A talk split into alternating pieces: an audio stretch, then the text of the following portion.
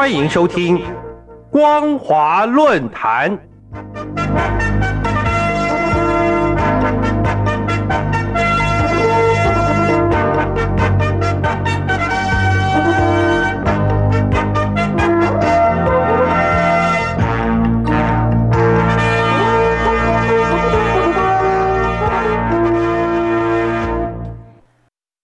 听众朋友好，欢迎收听今天的光华论坛，我是金晨。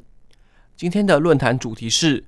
中共强化对我网络舆情监控。中共强化对我网络舆情监控。今年三月二十五号，捷克众议院院长艾达莫娃率领一百六十人的访问团访问我国，除了在立法院发表演讲之外，并且与院长尤锡坤签署了两院友好合作声明。在当时，尤院长为艾达莫娃颁赠国会一等荣誉奖章时，采取了由背后为他来配挂的方式。而这张照片却遭到了《福建日报》的引用，刻意放大渲染说这是环抱政勋，这样一个扭曲的讯息，不仅在我国国人最常使用的赖社群媒体上串流。甚至也被刻意的与二零一八年六月八号习近平为俄罗斯总统普京颁授友谊勋章的影片做反差对比。显然，中共人无时无刻借由扭曲讯息以及带有特定风向之意识形态操控，意图改变国人对我国国会外交的民主认知，更说明大陆积极强化对我网络舆情监控。近年来，由于网际网络更加普及化，中共操控意识形态随着网络舆情加强监控力度。习近平在去年中共二十大报告中强调的建设具有强大凝聚力和引领力的社会主义意识形态，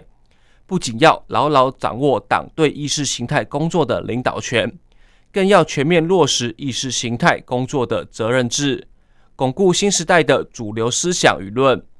也要加强全球传播媒体体系建设，塑造主流舆论新格局。同时，又在提出网络强国以及研究掌握信息化、智能化战争特点规律。其中内容有：打造强大战略威慑力量体系，增加新域新值作战力量比重，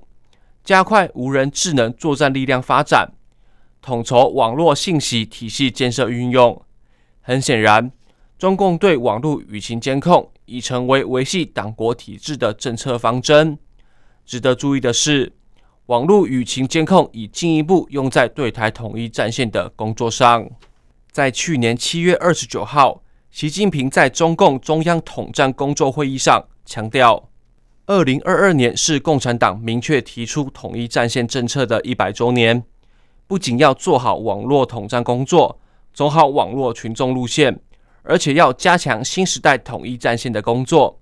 根本在于坚持党的领导，形成全党上下一心、协同联动的工作局面。各级党委要履行主体责任，把统战工作摆在重要的议事日程。各部门各单位要增强统战意识，形成强大的合作力。由此可见，对中共而言，这是网络舆情监控的意识形态。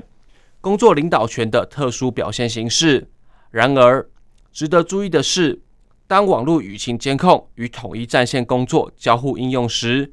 党委要履行主体责任，各单位要增强统战意识。由此可见，台海网操弄环抱政勋的扭曲讯息，不可能像民主开放社会媒体可以独立的自由报道。相对的，应该由党委履行主体责任。各部门、各单位齐抓共管的结果。事实上，台海网于二零零六年八月二十五号正式开通运行，是福建日报报业集团主办的新闻门户网站，也是福建第一家以对台传播为特色的综合性新闻网站，凸显对台传播的特色。同时，福建日报更是中共福建省党委的机关报。报纸创刊于一九四九年八月二十五号。二零零二年八月二十五号，福建日报报业集团正式挂牌成立。时任中共福建省省委书记、省人人大常委会主任宋德福为集团挂牌。当时出差在外的福建省省长习近平则对集团成立发出祝贺信。由此可见，福建日报集团不仅仍处于成长阶段，更有充分的条件作为对台网络舆情监控的前线阵地。再者，共军战略支援部队所属的网络系统部队，代号为三二零六九部队，下辖三一一基地进行的舆论战、心理战、法律战，更被中共用以对台进行主要攻势的策略手段。这个基地位于福建省福州市，是以心理战为主的单位，下设网络专业分队，负责战略层次的三战。可根据任务需要支援各战区执行战术、战役等任务。尤其三一一基地对外单位还包括海峡之声广播电台、中国华裔广播公司及海丰出版社等。由于进行认知作战，可以加剧目标国家的社会、政治、经济分歧，利用网络资讯系统的弱点，还有收购传统媒体与使用网军。借由技术、商业、法律手段混淆攻击来源，是可以与散布虚假讯息的巨魔工厂和内容工厂交互应用。也因此，中共为维系意识形态的工作领导权，非常强调网络舆情的监控，同时也当然的将网络舆情监控视为对台湾统一战线工作的一环。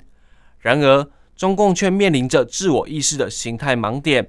更忽略了我国自由社会的民主韧性，因为我国的民主韧性不仅能展现充分参与的公民意识，对扭曲讯息自然有一定的辨识与独立判断能力。同时，民主韧性也说明为什么民主体制得以持续，不至于大幅持续走向专制独裁的程度。